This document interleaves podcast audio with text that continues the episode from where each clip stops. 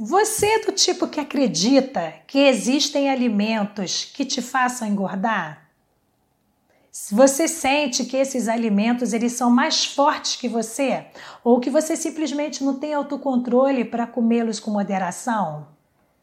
Você também percebe que ao comer esses alimentos se sente culpada por ter furado seus planos de emagrecimento? Então vem comigo que hoje o papo é para você. Se eu ganhasse um real cada vez que me perguntassem se X alimento engorda, eu já teria milhões na conta. Mas eu entendo esse questionamento, porque eu também já fui uma pessoa que acreditava que existiam alimentos que engordavam e outros que emagreciam. No atual cenário do terrorismo nutricional, parece natural rotularmos os alimentos como bons ou ruins, certo ou errados, saudáveis ou não saudáveis e até de emagrecedores ou engordativos. Eu conheço poucas pessoas que não se sentem culpadas ou envergonhadas por comerem chocolate, sorvete, bolo de aniversário, especialmente se for fora de um contexto socialmente aceitável, como Páscoa ou então um dia muito quente ou festa de aniversário, nessa ordem. Tudo que se come de errado fora desses eventos de passe livre é considerado digno de culpa e principalmente um indicador de falta de força de vontade para manter uma alimentação impecavelmente saudável. Eu vejo muita gente presa na armadilha da força de vontade, acreditando que tudo que falta para emagrecer é comer menos os alimentos proibidos que elas adoram tanto. Então, eu quero te explicar o porquê você precisa abandonar essa forma de pensar se quiser encontrar paz com a comida e com o seu corpo. Muitos clientes nos meus grupos de emagrecimento, elas relatam que veem os alimentos que engordam como perigosos ou que não conseguem se controlar com eles e se sentem dominadas. Se querem emagrecer, esses alimentos ficavam na lista dos proibidos. O grande problema é que a lista de alimentos proibidos só aumentava a cada dia, a cada dieta que elas faziam. Imagina o tamanho dessa lista para quem fez duas, diretas, duas dietas por ano em uma década. Para cada dieta, elas colocavam uma lista de regras diferentes, inclusive muitas delas contraditórias. Em determinado ponto, é, comer se tornava um verdadeiro malabarismo. Não pode ter glúten, açúcar, nem pensar, álcool somente nos finais de semana, doces sem chance, carne só se for magra. Então agora pode glúten?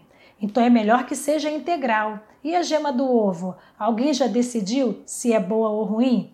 São tantas regras para comer que é impossível perceber se estava fazendo um bom trabalho ou não.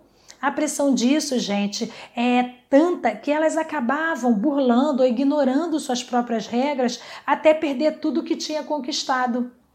E isso leva ao lamentável problema de classificar os alimentos em bom ou ruins, que engordam ou que emagrecem, proibidos ou permitidos. Esse julgamento tem uma moralidade que se estende ao nosso, ao nosso caráter. Acontece da seguinte forma: chocolate é ruim, eu me comportei mal porque eu comi chocolate. Salada é bom, eu me comportei bem porque eu comi salada. O que você come pode ser mais ou menos nutritivo e funcionar melhor ou pior para os seus objetivos, mas definitivamente ele não reflete o seu caráter. O problema dessa forma de pensar é que ela relaciona o seu valor como ser humano ao que você come e te leva a pensar que o que você é é o que você come. E isso é um tremendo equívoco. Por isso eu acredito que é importante afirmar para você Comer salada não te torna uma pessoa melhor, te torna uma pessoa que come salada.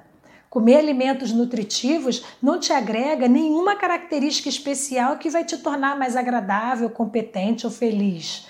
O que realmente determina a sua bondade é a forma como você trata os outros, a sua intenção de fazer a coisa certa, de ser gentil, bacana. Não é o que você come.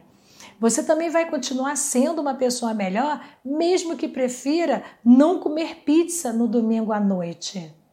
Essa, e essa percepção de comida boa igual a pessoa boa só gera a angústia e ansiedade. Ceder a alimentos ruins leva ao sentimento de culpa e a uma vontade implacável de reparar o dano, ou seja, amanhã eu não vou comer nada que engorda, mas só amanhã. E aí hoje você vai querer aproveitar para tirar a barriga da miséria. Olha o quanto tudo isso é disfuncional. Isso tudo nos leva à segunda armadilha de dividir os alimentos em bons ou ruins.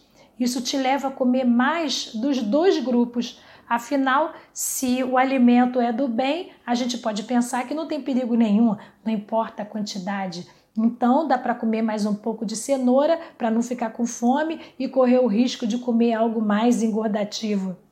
Só que se você classifica um alimento como engordativo, a tendência é acreditar que a mínima quantidade vai te engordar. E aí você entra numa das maiores armadilhas da mentalidade de dieta. Sabe qual é?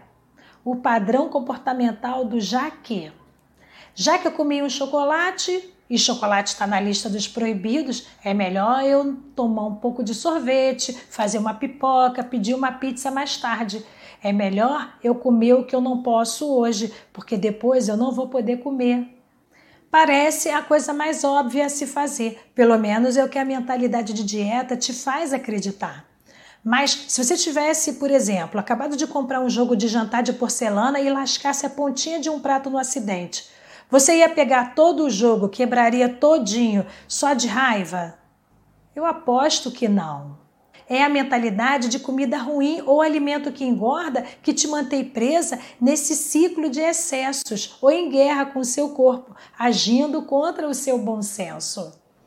Então, ao invés de pensar se a comida é, faz bem ou faz mal, pense sobre o que o seu corpo precisa agora. O que você realmente deseja comer? O que vai te satisfazer de corpo e alma? O que, que vai fazer você se sentir realmente bem, que te energiza, que faz você se sentir leve? Preste atenção ao que o seu corpo te diz. Ele, ele sabe exatamente o que fazer. Agora, me conta aqui se essa mensagem te ajudou a ver os alimentos de outra forma. Eu respondo a todas as mensagens e vou adorar receber a sua, saber se eu estou te ajudando na sua jornada para a liberdade alimentar.